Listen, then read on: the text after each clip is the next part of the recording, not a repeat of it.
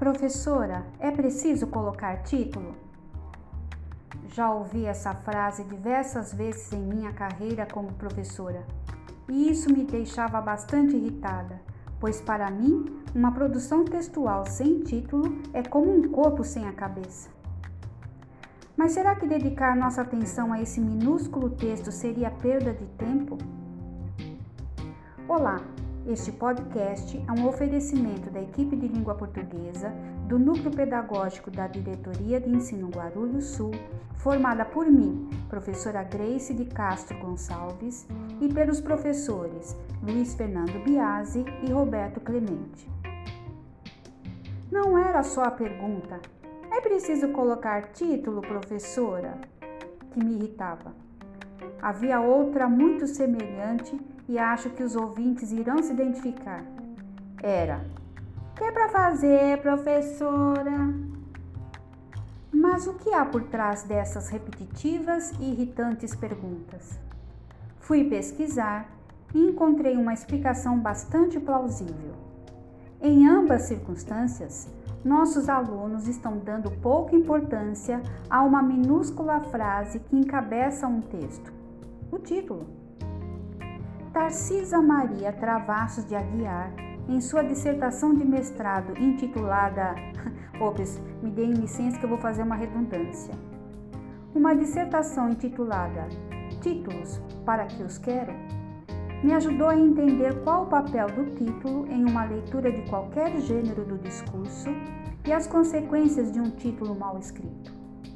Para ela, o título é uma parte privilegiada do texto pois, devido à sua posição, é o primeiro elemento a ser processado. Segundo seus estudos, a função principal do título é o enquadre cognitivo e semântico. Vamos entender isso a miúde. Imagine uma folha em branco. No centro da folha, escreva mentalmente o título desta postagem. Agora, Coloque ao redor do título palavras ou sentenças de palavras despertadas pelo título. Pronto! Você começou a produzir inferências que levaram você a construir em sua mente um quadro, um frame, um cenário constituído de elementos que você buscou em sua memória e em sua experiência de vida a fim de dar sentido ao título. Mas isso não para aí. Você começa a ler o texto, pois deseja saber onde isso vai dar. Se as ideias do texto estiverem bem hierarquizadas e a temática mantida, dificilmente você abandonará o texto. É isso. Agora, voltando aos meus alunos. Se eles não estavam dando importância ao título em suas produções, significa que não tinham objetivos de escrita, que as ideias estavam desorganizadas e não havia temática alguma. Então, o que eu precisei fazer era reservar um módulo de uma sequência didática para o ensino da escrita de um gênero. Numa situação, eu criei um módulo somente para o planejamento de um texto a partir de um objetivo expressado no título. Em outra ocasião, dedicamos-nos à hierarquização das ideias. E num outro momento, os estudos ficaram voltados para a manutenção temática ao longo do texto. Todas as atividades foram finalizadas com a retomada do título, a fim de verificar se houve distanciamento ou não da proposta inicial. Mas reforço aqui que essas situações foram realizadas em momentos distintos e distantes um do outro. Tudo de uma vez não funciona. A aprendizagem exige tempo e constância. Agora, para a segunda pergunta, constantemente proferida por nossos alunos: O que é para fazer, professora? Encontrei duas causas possíveis. A primeira poderia estar em mim. Ou os títulos de minhas explanações não foram ouvidos, ou minhas intenções iniciais não foram claras, se a falta de foco foi causada por mim, a solução também estaria em mim. Comecei a ser mais criteriosa quanto à construção de meus títulos, comandas e frases introdutórias. Comecei a planejar melhor a minha escrita na lousa e nas comandas de atividades. Caso eu não fizesse isso, meus alunos continuariam desorientados.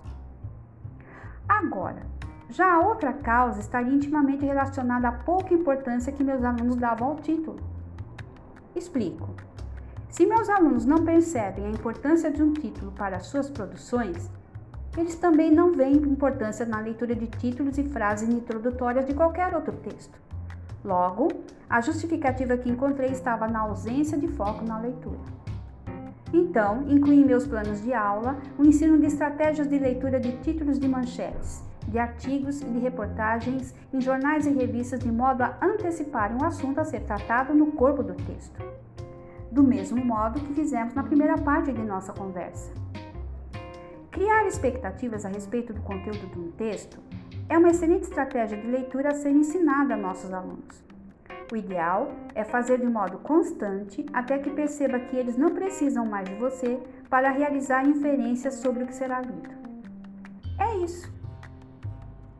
Existem outras estratégias de leitura para serem ensinadas a nossos alunos e exercitadas a todo momento, mas isso ficará para uma próxima postagem.